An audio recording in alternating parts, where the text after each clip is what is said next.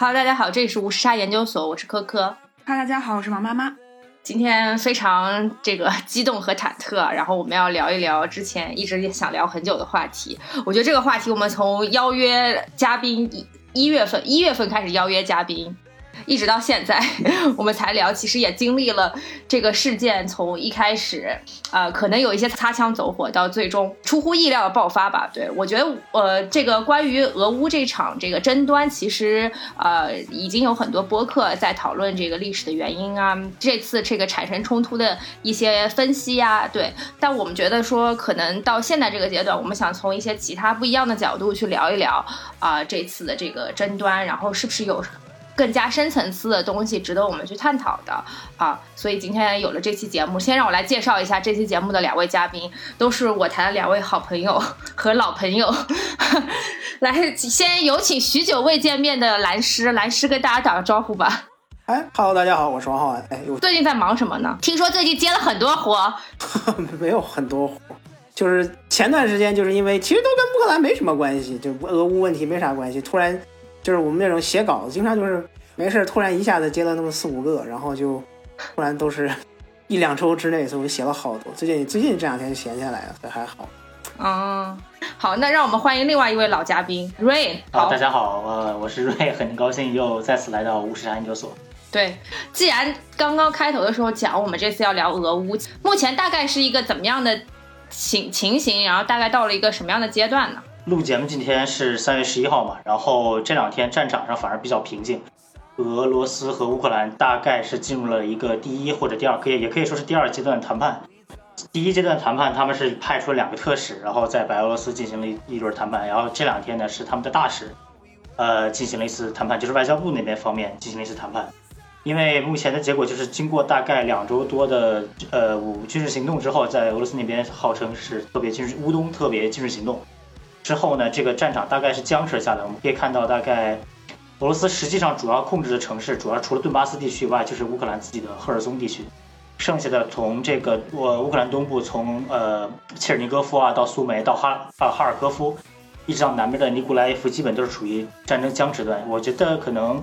从目前掌握的消息来看，哈尔科夫应该是打的比较激烈的一个一个地方，然后现在已经突入了室内，但是。俄罗斯也无法完全控制这个城市，所以就是大概处于一个僵持阶段吧。然后就是基辅方面，俄罗斯在进行了一次空降之后，其实成战果可以算是成功的。这个空降小分队是大概守了有一晚呃一天一夜，但是最后并没有达到它战略目的，所以基辅那边还是在并没有突入市区，还是在室外呃大概几十公里以外呃进行进行交战。所以这两天战场比较平静，现在大双方进行了一些外交上面的呃斡旋吧。俄军就是虽然好像。这个大家看表现并不如所谓的这种传统宣传上的预期，但实际上我们来看到最近经过调整之后，还是在暗底下有不小的进展。然后包括在基辅之前说的那个几十公里长的运输车队，现在来说应该都已经分散了。所以可能未来会对这个呃，但是因为主演核心的问题就是看俄军来说人数太少，相对来说的它的不是呃很多嘛，所以它要完成它的这几个。看上去的战略目标包括包围基辅，然后这个切断乌东，呃，对乌东这个乌军的进行切割，这些感觉人手都不是很够，所以现在看他们这个这些进展，最后能发展成什么样的态势，其实是很难说的。那俄罗斯这次军事行动最终目的到底是什么？它是要达到一个什么样的效果？听上去好像是一个多地呃战场、多地开花的这样一个状态。从军事上来讲，我觉得俄罗斯这次呃军事行动的。战略目的就是军事目的，可能看起来对外界来说并不是特别明确。他并没有，他一开始普京只是说进行一些呃乌东的特别军事行动，但他并没有说是到底是完全恢复顿巴斯地区，就是之前乌东闹得特别凶的那两州，那个现在已经是之前是属于自治状态嘛，现在可能是要独立出来，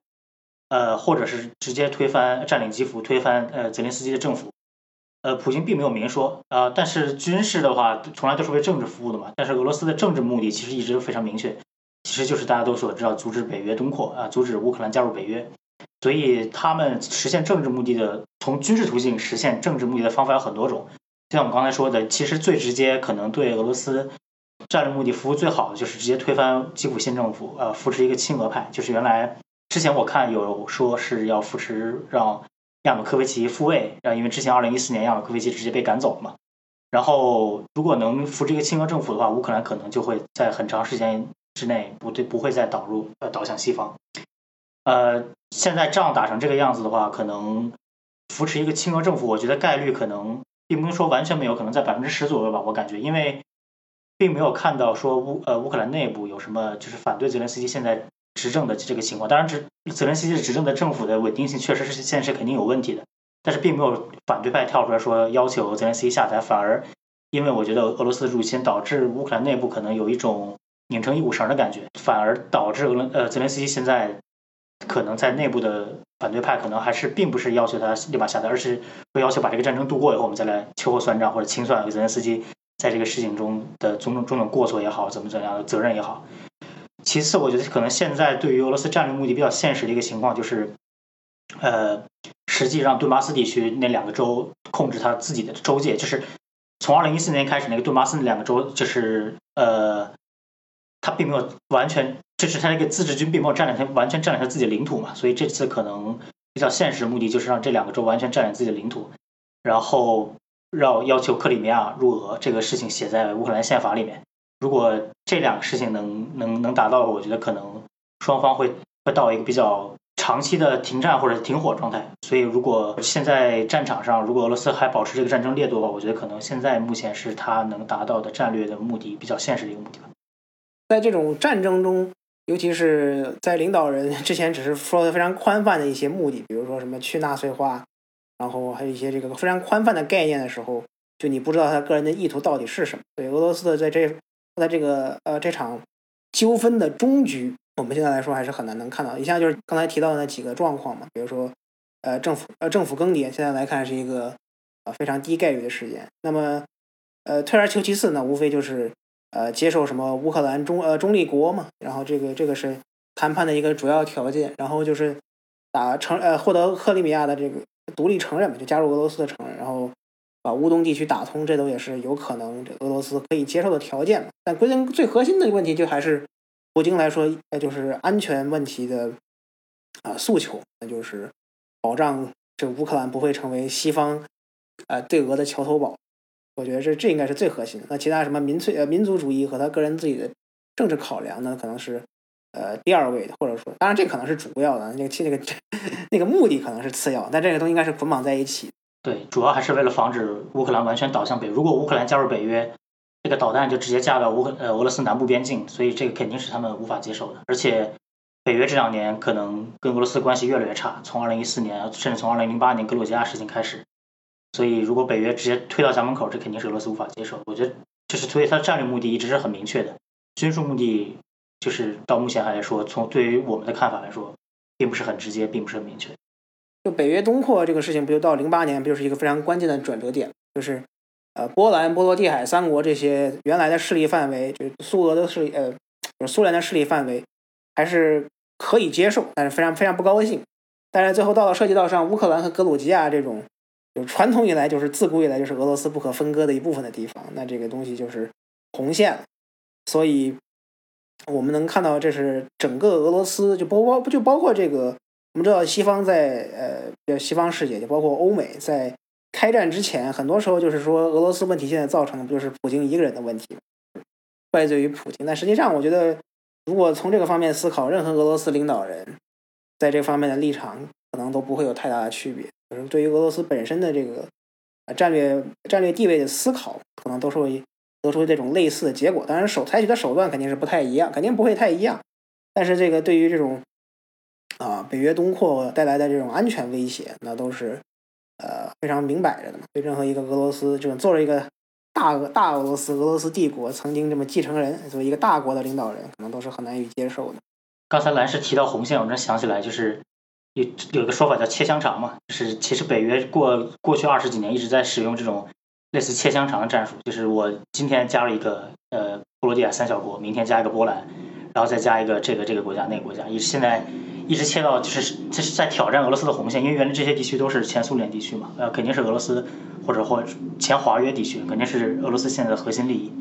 但是这次可能普京就是干脆就不给你切香肠，直接切到红线以下就直接给你开打，然后。直接想把乌克兰就是打成一个中立国，这样他可以至少保证几十年之内俄罗斯南部边境的安全。哎，所以他的这次战略行动其实也并不是想要占领乌克兰，或者是想要把 泽连斯基斩首。那其实更多的是不是希望通过这种军事行动去逼大家坐到这个谈判桌前去，去重申俄方的这个立场吧？然后也也希望说借这个军事行动去达成他的最后的这个政治方面的目的。我觉得俄军如果想通过军事行动征服乌克兰，并且统治乌克兰的话，这是一个非常非常难的事情。就是他。就算我觉得他军事行动就军事方面战战胜乌克兰是没有问题，就是因为他确实和乌克兰这个实力悬殊比较大，但是他最后后面的统治成本，包括受西方的制裁，现在我们已经看可以看到制裁了。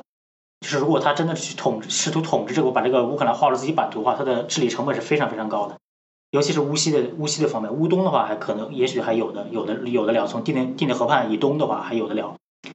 然后斩首泽连斯基的话，我觉得他首先。收益不会很高。如果现在泽连斯基死了的话，他可能就是如果被俄俄军或者突袭或者怎么怎么样，或者至少受伤的话，他可能会变成一个类似有点民族英雄那边的那边的感觉，可能反而对俄方起到一些反效果。所以我觉得，就是像我刚才说的，他现在最实际的战略的呃成果吧，可能就是要求这个顿巴斯顿巴斯地区克里米亚自呃方面俄罗斯的一些利益，以及至少乌克兰能回到谈判桌上，然后用一些。呃，就是这次俄罗斯相当于边边敲打敲打过乌克兰了嘛，这样我们在谈判桌上你就可能并没有很多筹码和我们谈。如果你不谈，我们就继续打；如果你不接受中立，我们就继续打，把这个战争烈度提上来。这可能就是一个谈判的手段。我们现在看到，已经两边的接触的这个级别已经到了外交部长的级别。可能后面如果这个战争无法取得更多突破的话，可能会继续的谈下去，或者就是把乌克兰拉回谈判桌。很大程度上来说，他之所以最后选择出兵，就是因为他之前的这个所谓的威战略威慑失败了，就希望通过屯兵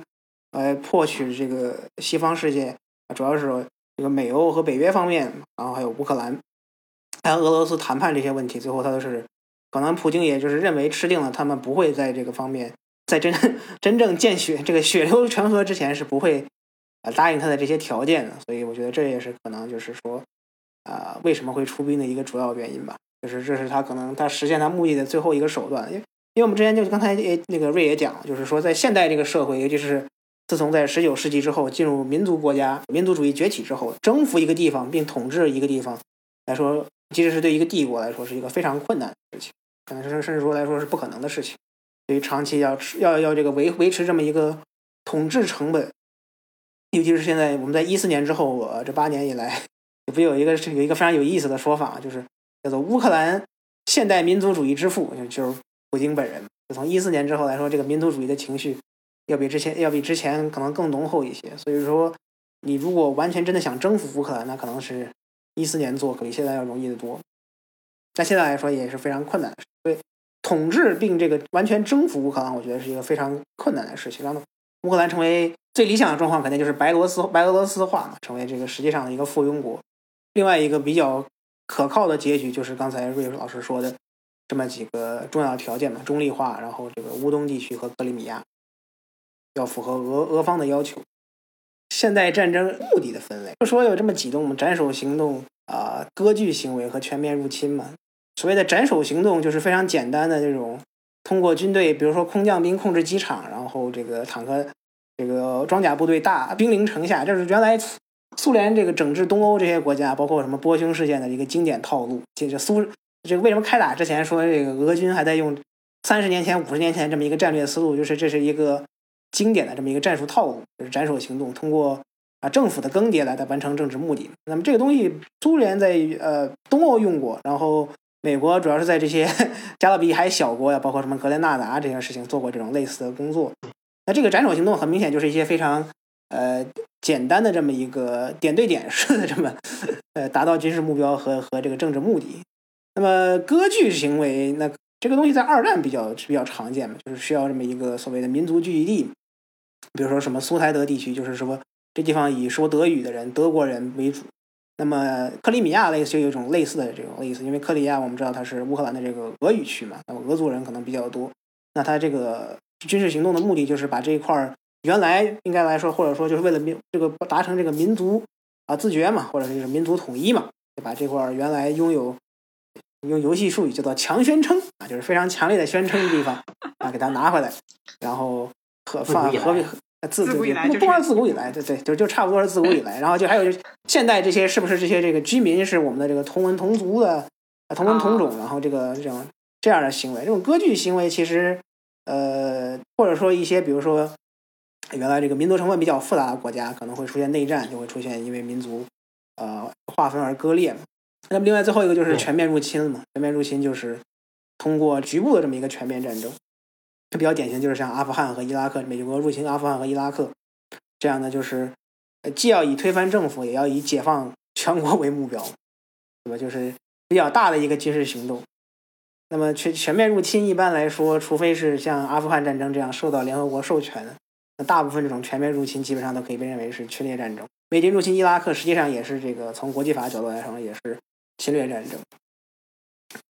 那。那么，对于当前对当前事件的这个定义，就就就得看你怎么从哪个角度出发了。我突然想起，为什么欧洲这次这么紧张？对于这个俄军的这个军事行动，因为在他们口中说，这次是二战以来欧洲最大规模的军事行动。因为这不是唯一一个，因为欧洲其实过去十年、过去几十年并不是完全太平。从南呃南斯拉夫啊、科索沃那边，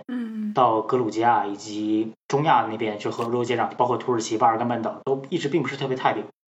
但这次可能欧洲人有一点 PTSD，就是刚刚刚兰师说这个从这个苏台德地区，就是从二战的二战这开开始之前，那个纳粹德国进行的一些手段，就是先进军莱茵兰，然后欧洲几个英法进行一些绥靖政策，然后就又吞并了捷克斯洛伐克的莱茵兰地区，美国和法国啊、英国还是进行一些绥靖政策，直到纳粹德国全面入侵波兰之后，他们才发现事态不好，才正式对德国宣战。他们可能欧洲可能真的是有一点 PTSD 对于这这这这种事情，就让他们想起了一些不太不太好的过去。然后我觉得这次可能俄军的军事行动可能已经超过了刚刚兰师的分类，就是呃割据分类，可能目前的烈度还低于一点全面入侵，因为并没有并没有说全面的就是进攻进攻打闪电战也好，打这个持久战也好，就是他这个军事行动可能进行两周就目前在是一个暂停的阶段，可能还没有到全面入侵那个级别。但是我觉得应该是已经烈度已经是高于这个割据这个这个级别了，所以导致欧洲，尤其乌克兰也是一个非常大的国家，从领土面积上来讲，至少导致欧洲欧洲是一个非常现在整个是一个非常紧张的状态。这是完全就是欧洲人自己的有点杞人忧天也好，或者可能有点带带把自己带到了那个 PTSD 里面。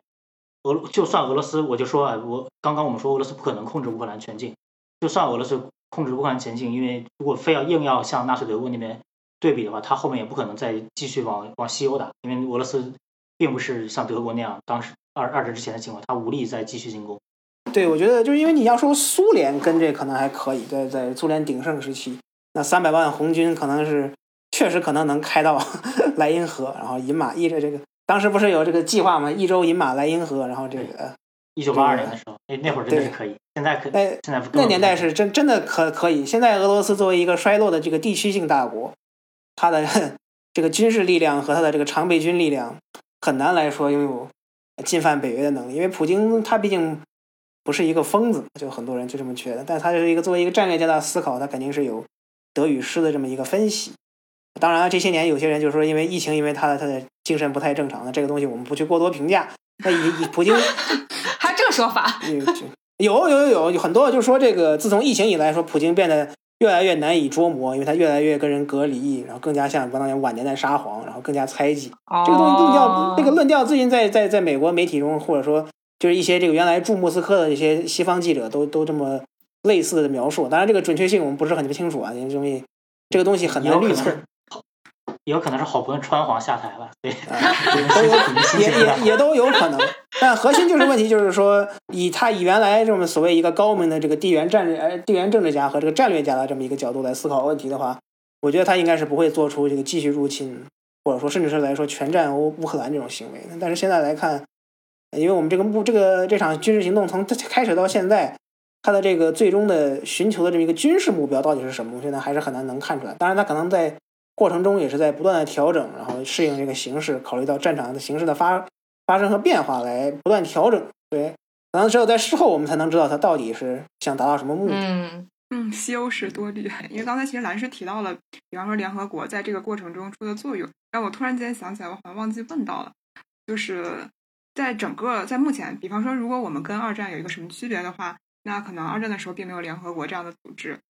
我想知道这个是一个很显著的区别吗？就联合国真的有很大的作用吗？然后它在调停这类战争中间，或者是在呃战争为政治服务的这个政治博弈中间，能有过起到一些什么作用吗？我觉得联合国当然二战时候不是有国联存在吗？但国联的问题，它的信地信物信国联，体制设计的非常有问题，所以联合国对它进行了一些改进。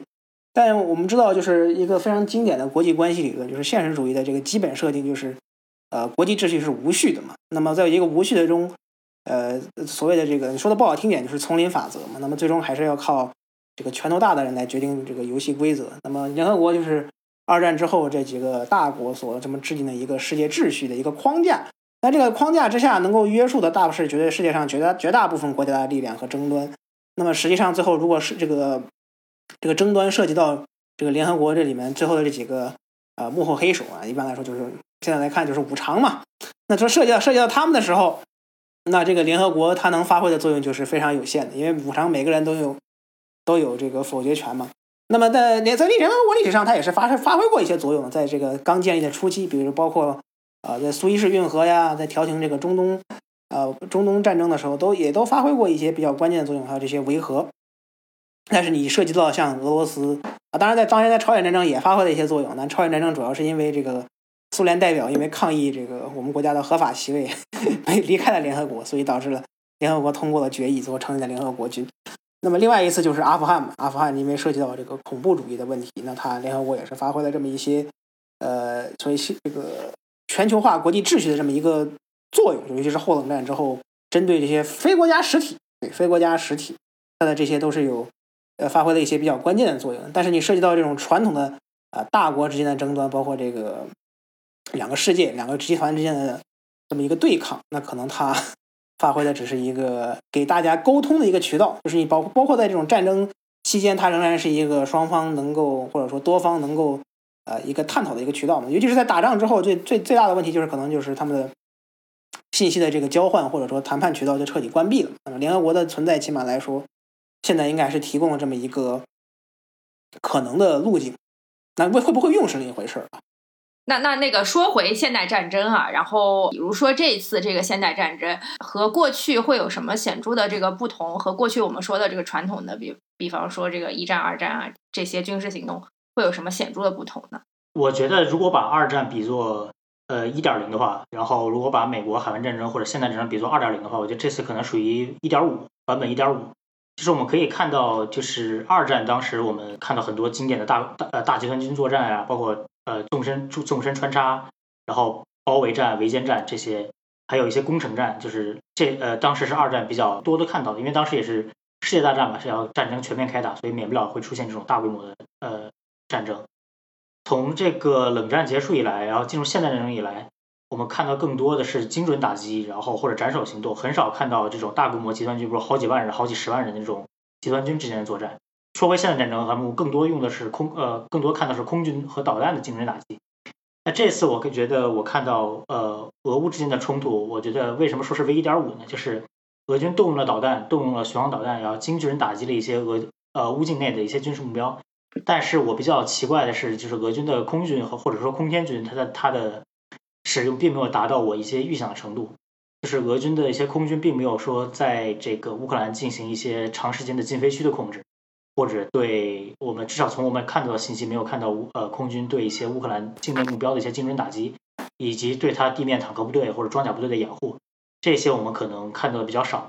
当然，我觉得可能会这和俄军的整个军事战略意图，并不想把这个。战争烈度往上升有关，当然也有可能是自己自己的军空军的情况也并并不是特别并不是特别理想，导致目前打成这个样子。所以我们说它是一个一点五版本，就是我们可以看到它整个的这个套路还是先炮火以及导弹先进行一波离地，呃，进行一些呃内进行一些这个相相当于是炮火准备吧，把这个乌军的一些雷达或者地面地面指挥系统以及包括它的军营进行一些呃清清理。其次，再是这个地面部队的进入，这这是我目前看到它和现代战比较像的，但是不太像的地方就是它的空军的使用以及一些后续的导弹的使用，我觉得并没有达到一些现代战争理想的。对，我觉得好像有一个有一个很经典的说法嘛，就是说俄军在制空权的这个思考跟美军是不太一样的，所以很有可能，当然这个具体情况我们也不是很清楚，它为什么它的空军和空天军的使用概率这么低，尤其是你想，乌军看上去据这个一些西方情报的估量，还是有不少飞机那个能够起飞的，但它也不是不是经常在飞嘛，因为过去几年这种现代战争主要都是看这个美军 在中东的动武，那他们的这个美军一向就是非常强调这个制空权嘛，就是先进行一轮轰炸和掌握制空权之后才会。地面不动才开进，那俄军看上去来说就和他的这个这个这个打法就不太一样。那我们具体来说，到底造成这个原因是传统的这个战术思维呢，还是说呃就是其他的这些顾虑？那就就不太清楚。乌克兰它毕竟不是一个中东小国，它也不是格鲁吉亚，它虽然比较拉胯，但它也是当时继承了苏联第二的军事实力，当时它也继承了很多核导弹，当然现在都没有了。然后还卖给卖给过我国那个辽宁号的前身，也是乌克兰卖给我们。它它是有一些工业基础的，所以它我们如果以之前几个战争来对比，这次战争可能并不是对乌对俄军并不是很公平。所以我们这次可以看到，俄军的地面部队出动之后，它还是有一点二战的影子，就是南北对进，想把这个乌东军团，就是乌乌克兰的主力，包括我们说的这个纳粹化最严重的这个亚速营，以及这个乌克兰的几个东部的主力。把它包在包饺子包在东部，这件就是非常有二战味味道了，就是有一点大规模军团作战的味道。然后刚刚来师也说，可能俄军后来发现自己人手并并没有达到这个可以达到他战略目的的这个情况，所以导致现在战果从我们来看，并不是特别的，并不是特别的理想。那刚刚大家也不断提到海湾战争嘛，其实海湾战争也是拉开了这个现代战争的这个序幕嘛。那可不可以再简单讲一讲，就是海湾战争有什么比较显著的特点？然后它是怎么，它为什么会被称为给全世界的这个呃军队做了一个这个现代战争示范样本？对，呃，海湾战争就是可以。在很多人说法，当然并这并不是官方定义啊，就是海湾战争在很多人说法是第一场现代战争，也是也是兔子开眼开眼开眼看这个现代战争的一个一个一个开端吧。就是在在在一九九一年，它的背景就是伊拉克伊萨达姆当时政府全面入侵科威特，然后是为了石油也好，然后为了他自己出海口也好，然后把科威特全境占领，然后导致这个美国当时的老布什受不了这个，美国肯定受不了这个油价飙涨嘛，然后当时中东地区占了全世界出口石油的百分之六十。所以美军当时乘这个冷战末期，当时冷战末期之余威，然后肯定是要就是展现一下自己世界警察的实力。所以当时是在一九九一年八月份进行了海湾战争。呃，当时萨达姆的军事实力是当时就纸面上来看是非常可观的。当时他自己号称是世界第四大军事强国，他并不是一些只有一些步兵多，他当时的飞机、呃导弹以及呃尤其是防空导弹以及他自己引以为豪的这个雷达系统。中控系统是当时是在世界上其实是非常可观的。当时他们的情况主要是在首都巴格达是它的军事呃中枢系统，然后在伊拉克各地，包括巴士拉以及这个呃西部的沙漠，建立了各个呃雷达指挥的分站。然后这些这雷达指挥的分站会把信息汇总到这个巴格达的呃的防空指挥中心，然后进行一些数据分析，然后统一下达这个高层面的这个指挥行动。所以在当时。九十年代初，一九一年看起来是一个非常先进，至少在纸面上来看是一个非常先进的系统。所以这里我觉得也是当时萨达姆敢于和美国或者西方叫板的一个实力。然后在美国决定进行军事行动以后，我们看到了这个现代战争的一些比较明显特点，就是第一点大概分为几下几类吧。就是第一点就是它的远程投送能力。我们可以如果打开地图，可以发现美国本土离这个伊拉克是非常非常远。当时美国在决定进行伊拉克动武之后，就是从美国本土调了大概一批的这个 F 幺七也好，还有预警机和这个战斗机到沙特，呃，到这个伊拉克南部的沙特。当时是进行连续的空中加油，大概是在一一天之内就调了好几百架战机到到部署到沙特。这首先就是可能在很多国家当时可能就是没有其他国家可以做到的。然后其实就是航空母舰舰队，呃，也是从美国本土也好，或者从欧洲那边也好，呃。当时美国还没有形成几大洋的巡逻的这个状态，因为当时苏联还在，也是属于冷战末期。然后美国的航空母舰舰队是从地中海，然后走红海，调到了这个波斯湾，呃，也是彰显他当时这个强大的后勤以及运输能力的一部分。其次就是战争开大和精准打击能力，当时它并不是像现在这个俄军只是用这个炮火也好，导弹也好，摧毁一些这个这个乌克兰的一些防空指挥系统。当时面对伊拉克萨达姆的的这些比较先进的雷达的中枢系指挥系统，它它第一步是用 F 幺七，当时也算是 F 幺七首秀吧，就是那个飞得特别高的这个隐形战机，先它直接先是摧毁了巴呃坐落在巴格达附近的这个指挥中心，导致它这个周围的几个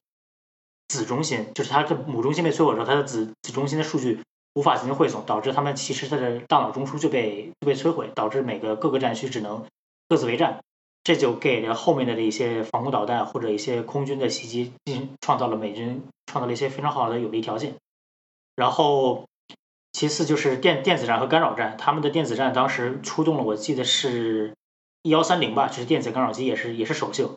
呃，就是把他的这个伊拉克当地的电子雷达直接屏蔽掉，然后无法监控美军空军的位置。导致后面的美军的这个呃空军舔地行动异异常顺利，因为它首先摧毁的只是一个雷达中枢系统嘛，它还有一些子雷达站需要一些特别多的空军呃对地攻击把它把它摧毁掉，这些就是需要先把它雷达屏蔽，不然它的呃伊拉克的防空导弹能力当时还是非常可观的，会给美军的空军造成比较比较可观的这个干扰或者或者损失吧。然后在电子战进行来雷达干扰之后，可以可以让那个美军空军顺利的把这个。呃，雷达雷呃，伊军的雷达给它给它清清除掉。其次，这是这是第二步，第三步的话，就是我们看到一些更多的新型武器装备的一些手续。刚才您说了 F 幺七和一骚一一幺三零，当时我记得阿帕奇和一些另外一款武装直升机也是首秀。这是第三步，进行叫串门行动。然后它这个串门行动基本就是对这个在边境沙特和伊拉克边境呃一些炮火以及防空导弹进行一些定点清除。然后摧毁了很多重火力的呃重重武器一些重火力阵地，撕开了给地面部队部队和后续空军部队的进入的口子，所以导致当时号称几十万大军的呃伊拉克军队并没有一些可以很好的施展的空间。我们所以我们到后来也没有看到美军有很大的大规模的这个地面部队或者集团集团作战的呃发生。到后来基本就是并没有很很很大的战争发生，战争就结束了，因为到后面基本就是空军空军的行动以及一些。呃，特种部队行动就导致伊拉克整个就是伊拉克军队整个进入了一个瞎子状态，所以这和我们这次看到的这个俄军行动也是不太一样的，因为到后面他并没有进行一些呃陆军的一些一些入侵也好或者战斗也好，他在空军和导弹部队以及一些特种部队的作战能力下，战争就已经结束了。所以这也是大家说这次为什么这个两海湾战争第一次海湾战争就是一九九一年这次给大家算是一是教科书级别的现代战争的一个模板。当时我记得，现在的美国国防部长当时是美军的参谋，他当时也是参与了整个战争的过程。呃，当时美军也提呃涌现出了一批军事上比较能征善战的一些一些人才。当然，说回这海湾战争，就我们刚才说的，它确实一次一次非常好的案例，也导致就是我军后面的一些军改，我军的一些到包括海军也好，空军也好的一些开始大力发展，也不能说和这次海湾战争没有关系，是其实可以说关系非常大。对海湾战争这个东西，它很有意思，就是说，一是它是这个，啊，瑞老师讲的这些都都非常非常非常重要的一点。那到政治上来说，还有一个很有意思，就是大家如果注意到，在海湾战争之前，其实美国已经就将将近二十年没有在对外大规模动过武了。那自从那么上一次大家对这个美军的印象是越战，所以说为什么在在这个海湾战争出出出战之前，其实一是外界这个预期有一定的这个差距和最后的结果，二是这个美国国内其实对于呃对于对外动武。他是这个顾虑是非常大的，因为当时在参议院和国会辩论的时候，他这个战争呃战争这个决议通过是非常非常微微妙的差距，应该是呃五十二比四十八嘛，在参议院，就是差了两票。所以说，海湾战争这么一个巨大的胜利，是扫清了这个美国军队和这个部队阶层长期弥漫的这么一个这个阴霾，就是从越战之后走出了这个失败的泥潭，重新这个重返这个所谓的世界第一大武装力量，尤其是当时涉及到在。叫冷战末年，应该说冷战已经这个，或者说尾声，或者说末年也去。同样，它是一个美国比较经典的这么一个外交操作嘛，就是从联合国授权这个，再到这个呃，说服了几乎这个其他所有五常里面的其他四个国家，包括俄罗斯，不是，当时还不是俄罗斯，当时是苏联，戈尔巴乔夫还在位。这个海湾战争很有意思，是海湾战争，它是一个非常经典的这个原子鲍威尔主义嘛，就是说明确战略目标，然后又这个这个强大的这个军事力量去压制，然后有一个非常明确的撤出计划。就是所谓的这么一个三板斧嘛。那么他在，尤其是美军在完成了这个所谓的啊光复科威特之后，任务就收手了，没有进一步推进科伊拉克，来说是一个非常明确的这么一个战略上的战略性的胜利。当然，美国自己都没有守这个东西啊，因为这个台湾战争给了很多人这么一个迷之自信和一个非常大的 非常大的信心鼓舞，所以就有了后来。因为很多人当时就说这个海湾战争没有完成他的任务，就是说没有推翻萨达姆。就是老布什当时就叫停了，和切尼们当时就叫停了，说不要推进伊拉克。那么在后来就有了零三年的伊拉克战争，然后甚至来说，在海湾战争这个美国，因为之前在做这个沙漠风暴之前是沙漠盾牌嘛，那他的这个屯兵在沙特，这也是那九幺的九幺幺的一个主要原因之，或者说一个契一个重要的这么一个导火索之一。而且另外一个东西就是它这个电视直播和这个信号一个先先进性，所以大家基本上是全程看的直播。嗯，对，就是海湾战争其实是就是第一次被卫星直播的战争，而且就是它在全球播放的所有的画面其实是被 CNN 完全垄断的。啊，对，这个 CNN 它就是一战成名，它进是进入这个现在这个状态，就是靠海湾战争，包括这么几个是名记嘛，这个 Wolf，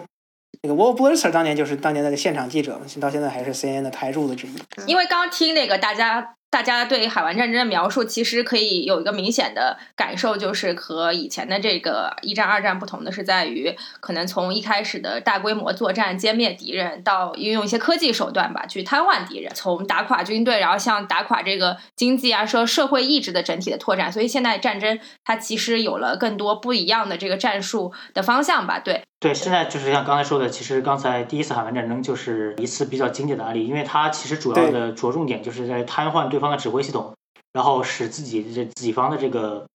呃投入这个兵力的伤亡能达到最小，以及瘫痪对方就是联合作战的一些能力。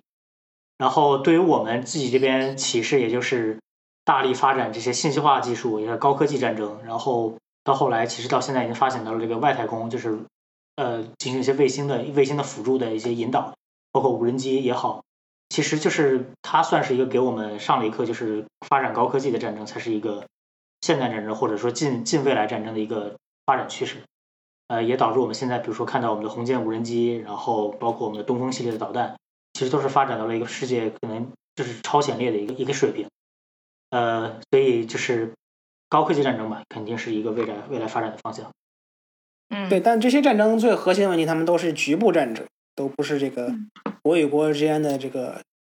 呃总体战和这个总动员之后的这么一个较量。所以他对如果说未来真的爆发这种类似的战争，也不是没有可能。那他的这个参考效参考这个价值可能还是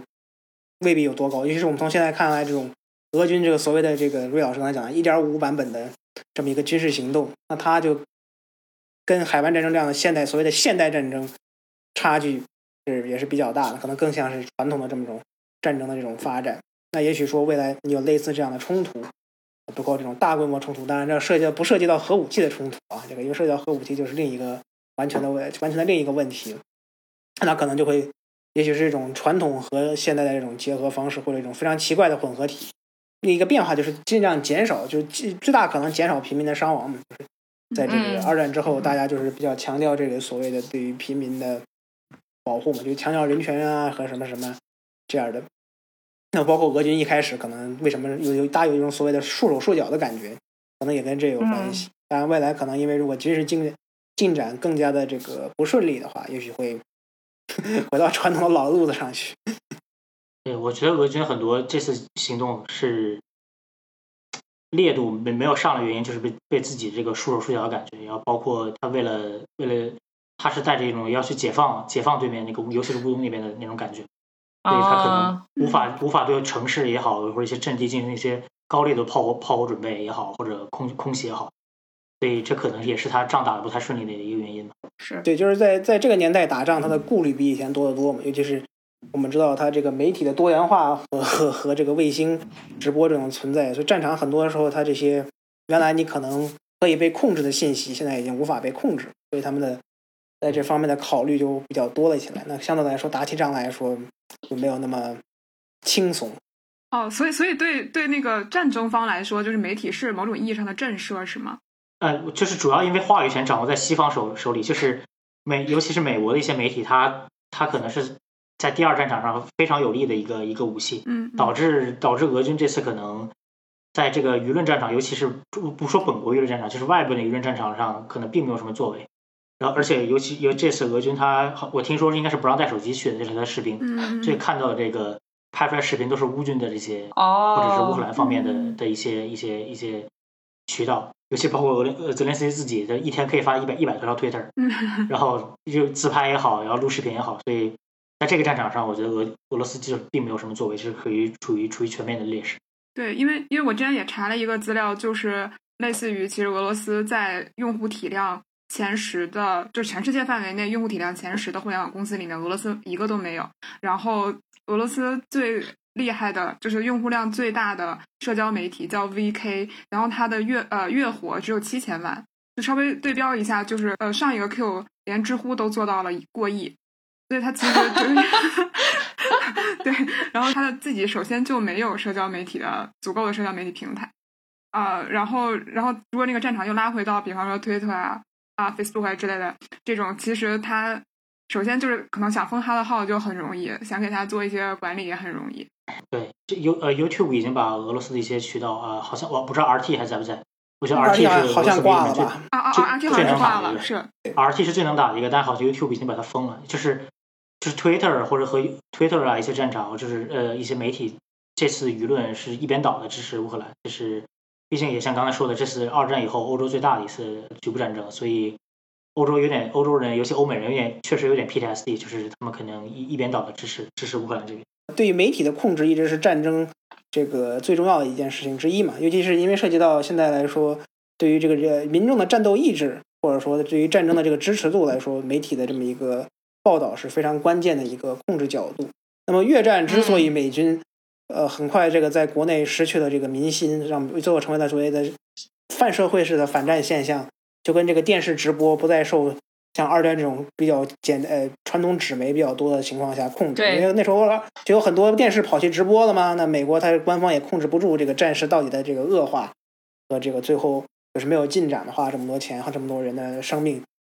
那么在海湾战争一个重要的教训就是美军就是严控这个信息的发布，对这个媒体，包括这 CNN 这些直播，很多多上都是在美军的这么一个控制之下，来塑造他们的一个所谓的官方的叙事嘛。那么在现在来说，看俄罗斯很明显是这个没有抢到这个叙事方面的主动权，大家很难抢到这个叙事方面的主动权。其实，在越战的时候，报道比较出挑的其实是 CBS，对他肯定是有一些预设的观点，就是类似于他的播放都是展现了美国有对越南的民众有多么残忍，包括说，比方说什么呃烧村庄啊，就是攻击妇女和儿童啊这类的，就是有一个很直击的一个机会。而且，其实越战是第一次，应该是说在电视上面大家可以直接收看到交战的画面。就那个时候应该也没有说非常完备，就这个伦理没有跟上，类似于现在，比方说一些血腥的交锋的场面啊之类的，可能就现在肯定是不很不太会管理它直接呈现的。但当时其实一开始的时候，对越战报道没有非常严苛的去管理，就像刚才兰石说的，所以其实很多很血腥、残酷的场面是直接放给了观众。那所以到后面的时候，像海湾战争的时候，它就会有一些优化。我之前也查到一个资料说，有一个研究说，那个其实到了那个海湾战争，包括之后就九幺幺啊、伊拉克战争啊之后，就是那段时间，就是观众当你他他去不停的收看那个直播画面，非常非常海量的信息，是完全超载的信息的时候，他看那些画面的感觉就像看电视剧一样。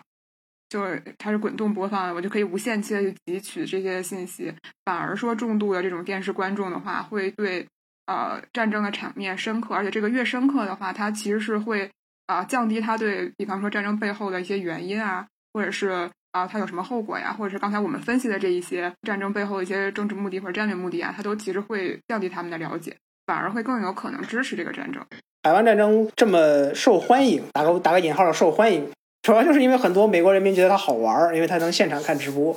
对吧？你跟这个嗯看这啊个对对所谓敌人的摧毁、压倒性美国这个压倒性空中力量和这个精准制导武器的这么一个展示，所以就给人留下了一种这个印象。那后后来说很大很大程度上也影响了这个华府的决策者和民众在这个一呃这个两次中东战争之前的这么一个态度。当然了，嗯，这两场战争开打之后，他们的态度就发生了很大的变化。但我们能看明显能看到这个这个电视和媒体对于这民众的心态和这个政府决策的这么一个引导作用，或者说起来这么一个未必是一个很好的影响。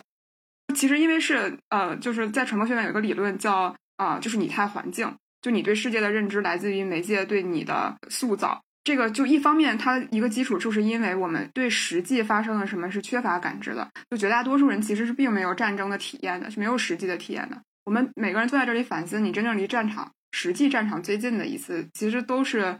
呃，至少时空不伴随吧。就你可能去过一些战地，但是它没有在热战中，对吧？就是对，这这这种状态，所以你越是因为你本身你是缺乏这种一手的经验的，所以这个呃媒体是完全会塑造你对这一切的这个看法。然后这一次的话，它这个实时直播，甚至我们都是有弹幕的，就它可能就是有摄像头，就是第一天的时候，它就是有摄像头架在基辅的，比方说可以看到基辅的广场啊、市民区啊，就大家是完全可以看到的。甚至说我之前看到好几个案例，还说它是可以有互动的，类似于希望有人啊，包括有很多他可以叫做 KOL 或者是网红之类的，他就会去走在路上去采访你对这个事情的感受啊之类的。完全你是可以，你甚至现在你能做到我在边家里看还能点播，就这种现场感拉满了之后，就大家的共情能力反而会会减弱，因为因为其实最就是你我们去溯源最早的呃战争报道的话，大家最强调的就媒体希望做到的就是说我能带领大家走到这个情境里面。比方说会写到我们传播学就是新闻学课本里面的那个，就是比方说爱德华莫罗的这个案例，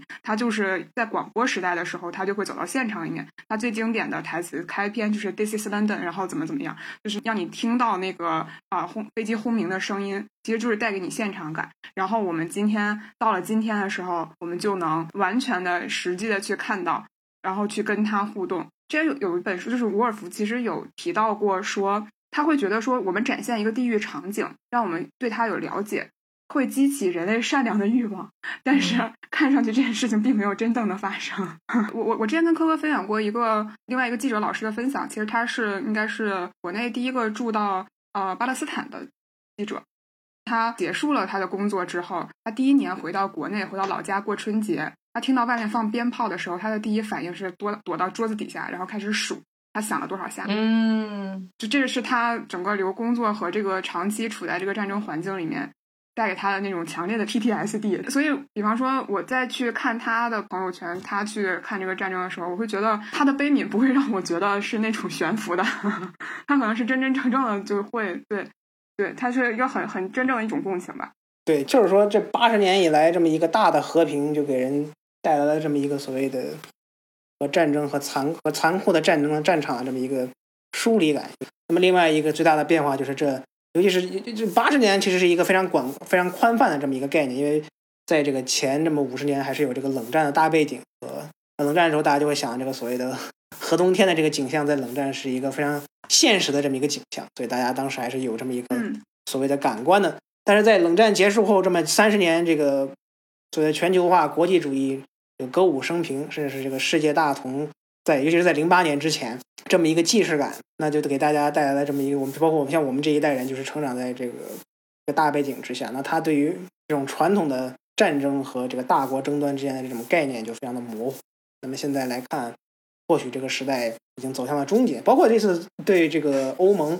和呃美国对这方面的这么一个反应，就很能看出来，就是可能说这种所谓的全球化带来的天真。历史翻篇了，就是说历史从这个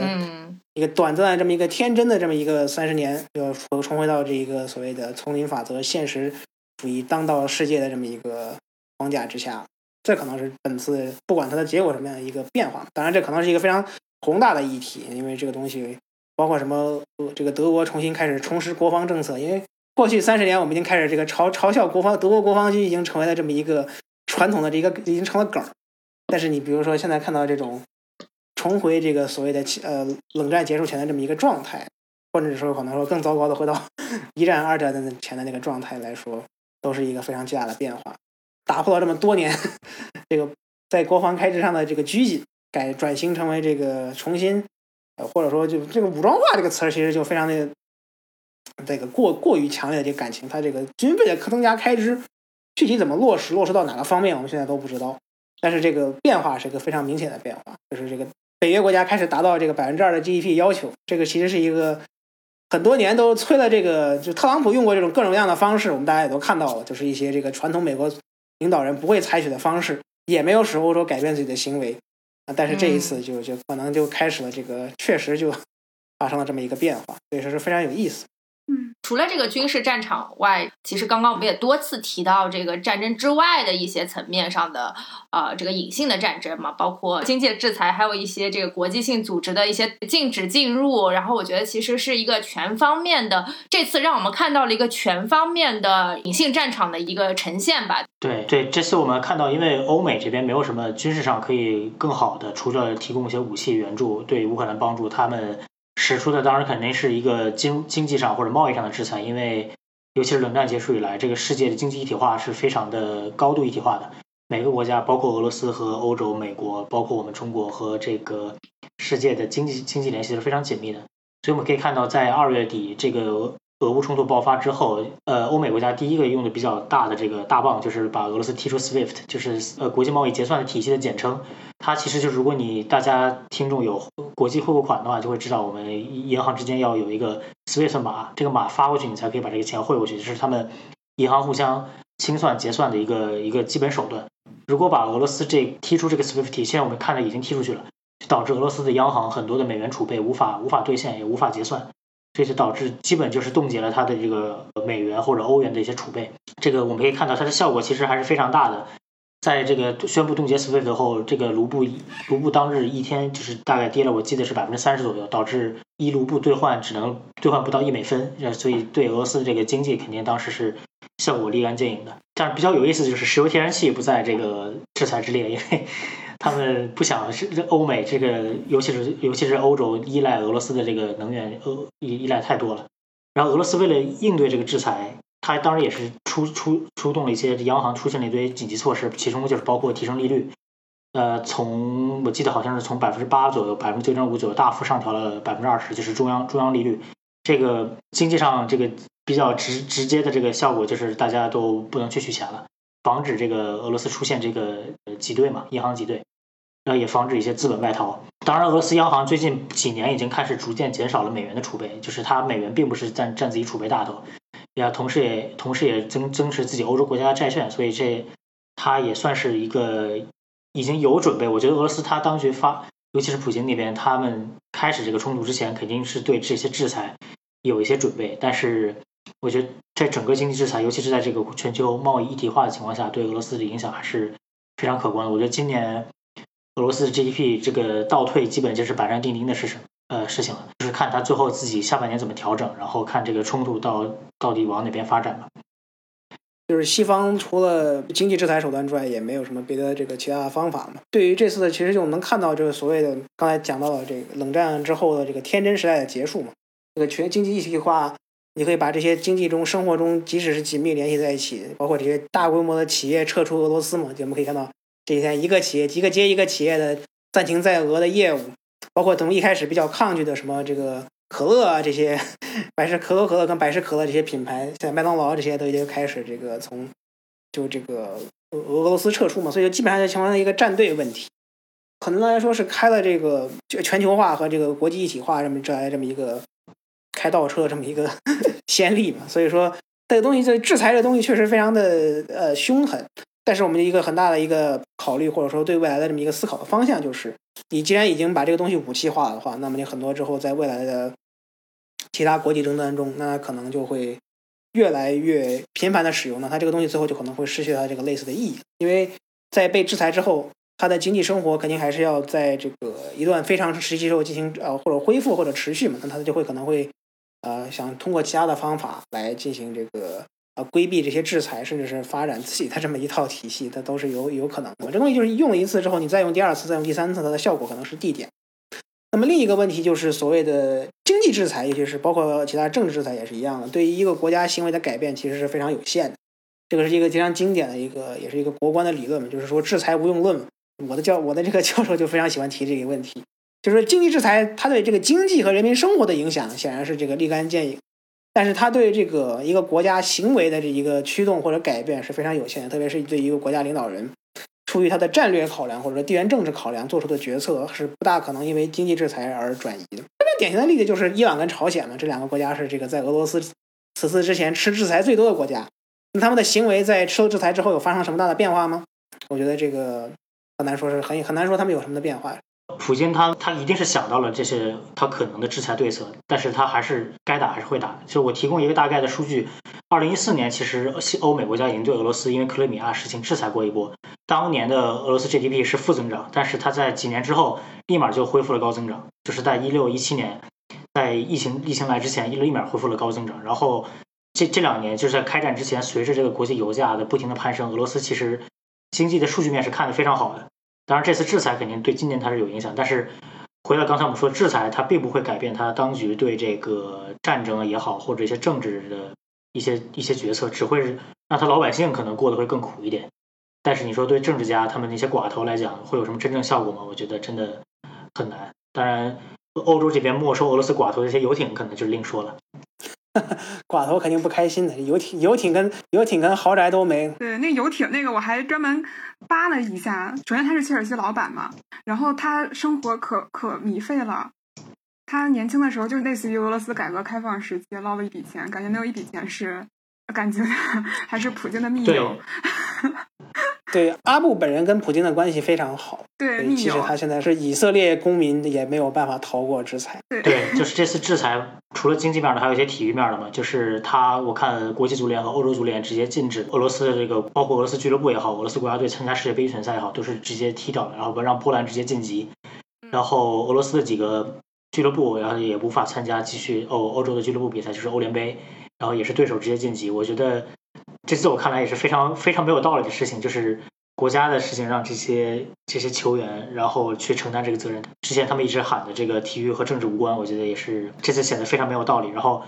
说回阿布的事情，阿布就是切尔西老板嘛。我最新看到消息是，之前是他被迫出售切尔西，今天看到是卖都不能卖，好像这个这个资产好像要从英国国有的样子。然后如果阿布继续持有这个切尔西的话，他无法销售球票，无法进行转会。然后到最后可能只能只维持几个月的球员工资，所以到最后的这个解决方案，我可能就是直接把这个切尔西从阿布手里抢过来，呃，也可以这么说吧。对他这个事情的变化很有意思，对，就一开始是阿布本来想就在军事运动刚开始，就是阿布说想把这东西交给切尔西的这个慈善基金会托管嘛，意思就是说暂时脱离名下，然后可能还能保持，但是后来发现就根本没有机会了嘛，就是一是这个慈善基金会也不是很想接这个事儿，二是这个。英国政府未必会同意，他就只能决定出售嘛。因为你想，阿布现在入主这个斯坦福桥已经过去十九年了，就是所谓的这个啊，切尔西球迷认为是切尔西历史上最重要的一个最最辉煌的这么十几年、二十年嘛。过几天不是在寻找卖家嘛？但现在来说，英国政府是直接冻结了这个阿布本人在英国的这个个人财产嘛。那么切尔西作为他的一部分就已经被冻结了，甚至是球车大巴连加油的钱都没有。有个段子说，切尔西未来几个月只能靠卖饮料挣钱，卖那个球场的那个比赛日的饮料。对，只能只能这么说吧，就是运动可以说是无国界，但是运动员和这个俱乐部都是有国籍的。这体育无关政治这种事是谁提出而且积极倡导的？因为奥委会一直是禁止这一条的，就是奥委会我们知道在在过去它是有这个呃，应该是第五十二条还是第五十条来着，明文规定说在奥运会赛场是不允许出现这个政治标语和和什么类似的这些呃行为的。甚至可能会被禁赛或者被剥夺金牌。就是奥运会它有非常严格的要求，但这些欧足联在和国际足联在之前也是尽量是真空化嘛，就是不要泛政治化，包括对很多政治标语的这个禁。因为足球场我们也知道很容易成为这个民族主义跟种族主义的这么一个重灾区嘛，所以他经常就要国际足联就是以前就是比较倡导把这些东西分开嘛，就是喊出体育无关国界啊等等等等等等，体育无关政治。但是呃，从 另一方面是这个所谓的。这个社会运动嘛，因为我们知道，就之前就美国闹这个这个黑呃黑命攸关和这个 BLM 运动，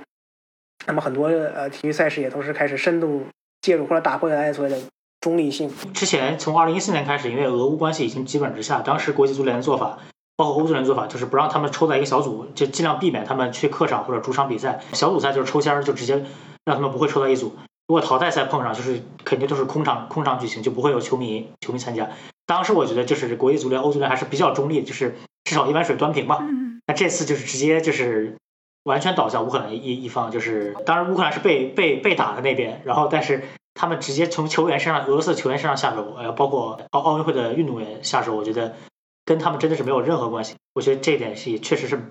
非常没有没有道理的，甚至逼球员表态嘛，就逼一些俄罗斯球员表态。对对对，乌克兰的球员在 Instagram 上 Q 俄罗斯的球员。说你出来表态，其他俄罗斯员不说话，后来俄罗斯那个队长在酒吧受不了了，就是站出来，就是写了很长的一个，说我为什么不参加这个政治政治政治活动，然后说西方怎么怎么双标。其实讲的我觉得还是非常非常好的，就是他作为一个球员，真的无法左右这个政治或者军事上的一些行动，他自己我觉得可以也说是可以说是受害者。所以我觉得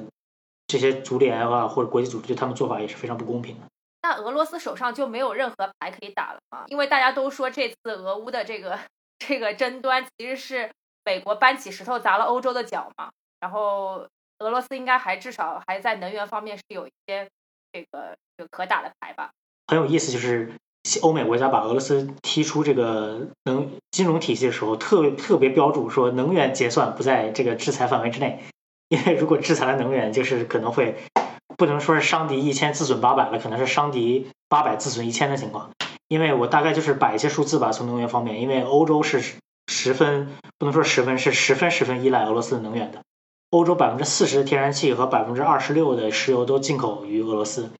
然后尤其是从二零一零年以后，这个欧洲从俄罗斯能源依赖程度是逐步增加的，并没有递递呃并没有递减，而且更有意思的是，从俄罗斯俄罗斯出口到欧洲的天然气里面，三分之一都是从乌克兰过境的，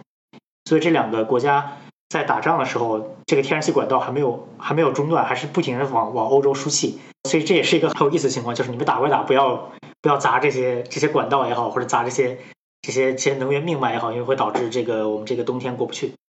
然后几个欧洲几个国家里面，其中保加利亚是百分之百，波兰百分之八十的天然气进口都来自俄罗斯。然后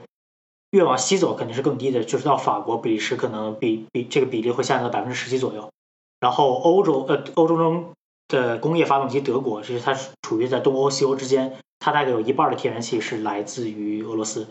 然后我们这次看到俄罗斯和德国之前也谈到这个北溪二号的问题，就大概介绍一下背景，就是北溪二号是从俄罗斯圣彼得堡，也是从北边走海底，走波罗的海海底，一直到个德国汉堡的一个一条这个天然气输输气管道，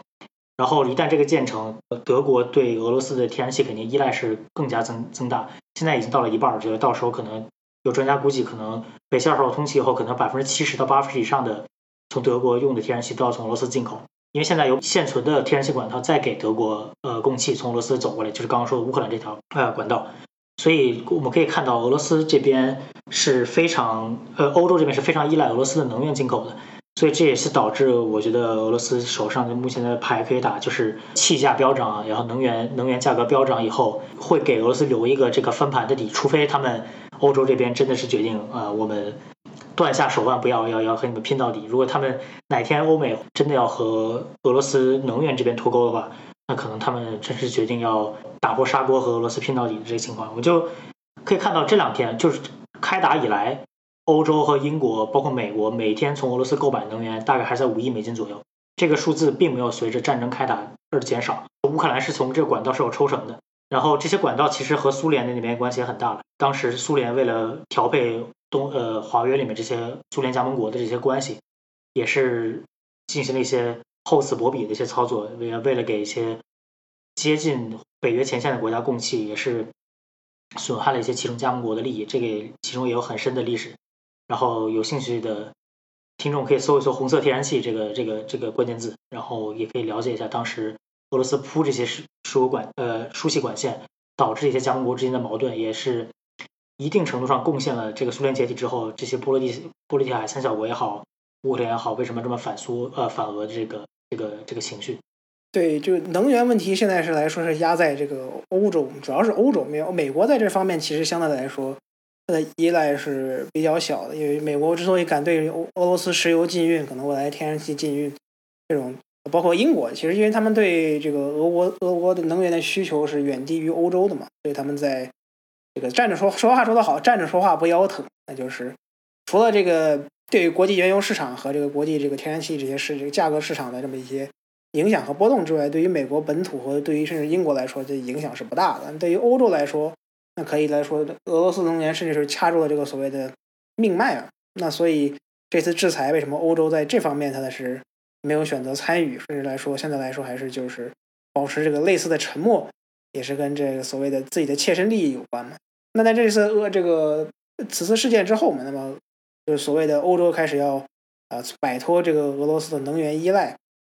寻求自己的所谓的能源呃独立的道路。但我们呃也不知道他这个到底具体方案怎么实施嘛。这东西说起来容易，但实际上找到这个。价格合适和这个呃呃提供呃稳定的这些能源的的新来源或者说新的这个方式都是啊非常困难。那美国本身自己可能可以呃实现这样的这个所谓的能源独立，但是那对于这些呃能源比较比较匮乏一些国家，像这种欧西欧国家来说，这个东西就非常困难。那么现在来说，最大的对于美国或者说对于整个国际社会最大的问题或者最切题的问题就是油价问题。就我们知道，这自从自从战事开打以来，这个从平平平均价从两块多，呃，应该也没有，那时候也没有两块多，从三块三左右跳到现在都有将近四块多钱左右。呃，这个石油一一加仑的均价四点四美元的均价，其实是一个非常大的涨幅嘛。那么从对于来说，对于美国民生的压力和这个通胀的这么一个影响都是比较大的。那么在未来局面继续这么僵持化，这么二十再再再过这么十几天、二十天，甚至一两个月的话，那么我们也许可能看到这些能源价格会持续走高嘛。四美元的油，我肯定要去加满，我我这边已经加不到四美元的油了。嗯。刚才我们好像也多次 Q 到了川黄，刚才都是以比方说普京的好朋友啊，或者是我要是 连任的话，我肯定退出北约，这仗就不会打了之类的。但是其实他还有一个隐隐的存在，就是就是我总能从泽连斯基身上看到很多特朗普的影子，就熟练的对于社交媒体的使用，那种强烈的网红体质和网红自觉，我真的觉得很容易就上瘾。他真的很聪明，就是比方说他去录一个短视频，他不会像是普京，可能还是呃。之前的那种媒介的形式，就那种对比的感觉，就很像，比方说非常经典的啊，就是那个肯尼迪和尼克松的那种，就电视时代的对话，就是尼克松完全是脱节的状态，然后肯尼迪神采奕奕在电视里面潇洒倜傥。就现在，现在就是至少在社交媒体上会觉得啊，普京和泽连泽连斯基不在一个时代里面，就泽连斯基很 Z 时代，很互联网原住民，在普京还在发表长达万字的电视讲话的时候。蒲老师讲历史，百家讲坛，对，讲了，而且还比百家讲坛还要长。但是泽连斯基他的那个视频从来不会超过十分钟，就甚至会更短，而且完全是自拍的视角。他甚至不会穿那种西装革履，就今天就是套头衫、呼地，就是自拍的那种情境的感觉和那个又土但又接地气的样子，非常就就很符合很符合现在短视频的这种发展的这种呃时代潮流，而且他特别会输出金句。就感觉就是那种，如果我是一个记者老师的话，我会非常喜欢这样的受访者，因为他就会直接给我提供标题。就我需要的是弹药，不是顺风车。就是这种话，就特别特别适合我加一个引号，直接就直接就发标题，而且一定是那种点击量会非常好的。他这个政治家就是我觉得很典型的所谓的后现代政客嘛，就是后现代主义，就是这个。这叫什么乌卡时代呀？什么呃后真相时代？就这种所有我们。你现在看到的传播学论文里面的词，甚至说的不好听点儿，就是娱乐至死时代，这个政治娱乐化嘛，就是把这个其他这个所谓的各个这个传统比较分割比较明确的这么一些社会的各个层面都已经被这个模边界模糊化了。那么在这场战争中，我们就可以看到这个宣传手段的这么一个升级，那就是泽连斯基通过他这个 对于推特和社交媒体的这么直播或者短视频直播的这种使用，树树立了自己的这么一个。呃，民族英雄，这个抗击外敌入侵的这么一个伟岸形象，为他在西方，就是在西方很多国家一开一开始这个前几天他的反应没有那么强烈，但是很大程度来说，我觉得泽连斯基的这个表演也好，他的这个作为总统或者一个战时领袖这么一个行为，都是通过他这个对于他这个媒体和他自己形象的这么一个塑造，这个为乌克兰博取了大量的这个援助和西方社会的同情。那么普京，我们可以见到他是非常传统的这个对于。政治家对于电视这个啊这个这个媒介的呃强调性，因为我们知道普京上台之后一个重要的这么一个啊执政手段就是对加加强对电视台的控制嘛。那么他对这方面的这个重视，就导致了我们可以看到他这蒲老师的一个小时历史讲坛，这 个长篇大论的他从宇宙开始谈到了现实，现实转体，把这个完整的历史问题进行了一番阐述。但是大家都当时看的都是头皮发麻，听完之后瑟瑟发抖，因为他那个表情和他那个这个这个语气都是非常符合这个普京，普京自己这个长期以来啊这么塑造这么一个形象嘛。但那就来说，相对来说，就他在这一套未必在啊这个二零二二年疫情三三年之后进入了这个新时代这个世界，仍是一个有效的这么一个宣传方式，但最终。这个东西能改变战场的这个走向或者结果，我觉得有待这个观察。我其实以前我比方说呃考试的时候会有一个概念叫媒介及讯息，这个词就像是一个常识一样在我的脑子里面，就我我好像对它不是很很知其所以然，但是它就是一个我认为的道理。直到今天这个时候，我我才突然间觉得这件事情真的非常的有意义，不管是说是从呃就是。呃，国内的人大家是怎么接受？大家是怎么接受对这个战争的塑造？和包括说在更广博的，就是 世界范围内的那个社交媒体平台里面，就是类似于说它的媒介的内容是肉，然后啊我们是狗，媒介的这个形态是小偷啊，小偷就是用肉来去糊弄狗，让我们不去注意它的存在。就是内容不重要，反而是他的那个手段是更加重要的。但是我 本来是想继续说下去的，但我突然间觉得，就是民意这件事情，在这个战争过程中，它到底起到了多大的作用，或者说这个东西它的转换率 CTR 是多少？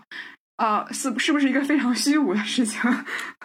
我觉得对于一些欧洲国家，可能还是是会稍微有点影响吧。这两年我们看到欧洲的这个，包括欧洲、美国、欧洲也好，美国也好，这个右翼势力是一直在抬头的。他可能到最后真的是在选举年，可能真的会对这个国家呃决策会产生影响。那这次德国在默克尔换届之后上了这个政府，可能呃目前来看，因为他上的时间太短了，可能目前还看不出来他的这些决策什么。但我觉得他可能是有一点点偏右的，要包括他的总理也好，啊包括他的财政部长也好，可能呃放的这些话，目前看起来对这些。我们之前的这些，尤其对我们也好，可能也并不是特别友善，所以这些民意可能到最后在选举年，可能还真的会会有一些影响。但是在社交媒体上，我觉得大家看的不并不一定全是民意，到时候投票的时候可能就是另外一回事。嗯，对，这个一个一个经典的美国政治一句话嘛，推特不是真实生活嘛，Twitter isn't real life，这是选举里面天天喊 喊喊了二百年。就你光看推特那造势的话，这个乌军已经开进这个莫斯科了。那光看这个推特的话语权的话，你会发现民主党民主党都是进步派，都是就都是 AOC，然后这个这个特朗普天下无敌，这都是这个社交媒体给人采取的这么一个假象。但实际上来说，它能很大程度反映这个推特上的用户啊。那你推特现在另外一个重要的是它的新闻传播性嘛？我们知道现在记者天天就是很多记者的这个工作就是每天在推特上发长推特。我我现在真的很质疑一线的这个这些战地记者，他发的这些东西，真的还是像以前一样，呃，极其重要吗？就非常耀眼的那种。我我直观感觉上，就跟比方说，大家跟大家还是更愿意去接收，比方说大家 TikTok 上面发的小的视频啊，或者是直接去看一手的直播这些。我觉得现在这这一次就感觉战地记者的存在感就非常低嘛，因为现在感觉都是从社交媒体上获得消息，然后。这东西它的真假难辨嘛，这个虚假消息太多，尤其第一天这些涉及到双方的信息战，那么它就是很难分辨。那么这种传统的比较有公信力的一些媒体的这些驻呃呃驻战战地记者，现在来看已经被这些 新时代的新潮新潮流掩过。不不不，我觉得真假都差不多，就。他可以，就即即便是以前的战地记者，哪怕摄影记者，他的东西也可以两边用。之前看到一些案例，比方说，呃，波黑战争的时候，对，就是你一一张一个村子被炮击，然后死于炮火的儿童，完全是同一波照片，在族和克族就各自拿到那个简报上面去宣传，就是说明文字一改，他就这个这个儿童的死亡就是可以被两方，而且是不止一次的不停的利用。它就不是一个 privilege，就不是说只有只有记者他是站在前面，然后给大家带来一手的报道，是所有人都可以直接去看到。所以对舆情管控来说就比较困难。对，以前好像对你管住那几个人的嘴就可以了。对，现在这个想想分别水军和这个真实的新闻报道，还有这个真假消息，都是一些比较困难的事情。所以我们可能最多能做到的事情就是多看一看，多思考思考，再再再做结论。对对，但这确实是一个一直以来都需要都是很难的事情。就是在这种非常极端的，你不可能有任何经验和参与的情况下，其实从头到尾，从来它都不是一个容易的事情。对，其实虽然我们没有聊朋友圈那个部分，但我其实很有感触的一个朋友圈发言，就是虽然我们并不罕见了，但是也有一定心理预期了。啊，但是还是说，可能历史的车轮今天就由此转起，或者是它早已转起了，但今天转的把它们转到了我们眼前。就像刚才兰师也也其实提到过，说，嗯，比方说有一些重要的时间节点，零八年是一个转折，就自由主义的巅峰，然后往下走，或者是说，呃，因为疫情，就大家也会说是百年未有之大变局。就总之，未来的生活肯定是不如我们既有的印象里面。呃，明天一定比今天好，或者是我们可以承平日久继续下去。嗯，但正好因为其实这一次也也做了一些功课，大家都会很呃很多人会提到就苏珊桑塔格的那个关于他人的痛苦。我当时有一段话就一直把它拉出来了，觉得很有趣。呃，就是他原话是说，一个人若是永远对堕落感到吃惊，只能说明他在道德上和心理上不是成年人。达到一定年龄之后，谁也没有权利去享受这种天真、这种肤浅，享受这种程度的无知或者记忆缺失。其实就是这不是一个人，这可能是我们每个人要去思考的事情，也是我可能我们这一代人要去想的事情，也可能是每个国家都要想的事情。呃，我们今天不是说，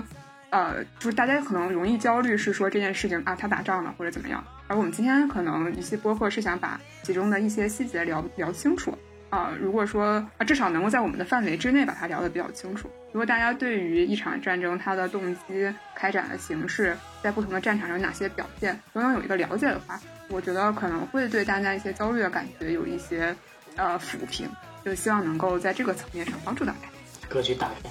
非常好的格局。最重要的还是这个，如如同当年不列颠制式的终结一样，这美利坚制式的终结给世界带来的是什么样的变化？也是一个我们值得思考的问题。旧时代结束了，新时代开启了。对，你怀念它吗？你也许怀念它，但未来新时代是什么样子呢？我们也不知道，这是一个永恒的问题。但是天下岂有百年之和平？哎呦，越越来越大。好，那就让我们在越来越大的格局中结束这期节目。谢谢谢两位嘉宾做客无时差研究所。我觉得这期节目干货满满，也希望大家听的有所收获吧。对，好。那节目就到这里了，拜拜！谢谢主持人，谢谢各位听众，感谢两位主持人，拜拜，拜拜。无时差研究所的粉丝群已经开通啦，你只需要在微信搜索“无时差研究所”同名公众号，就可以找到入群的方法。添加无时差研究所管理员二维码，管理员通过后就可以拉你入群啦。如果你喜欢我们，也欢迎在微信公众号和爱发电给我们送来你的支持。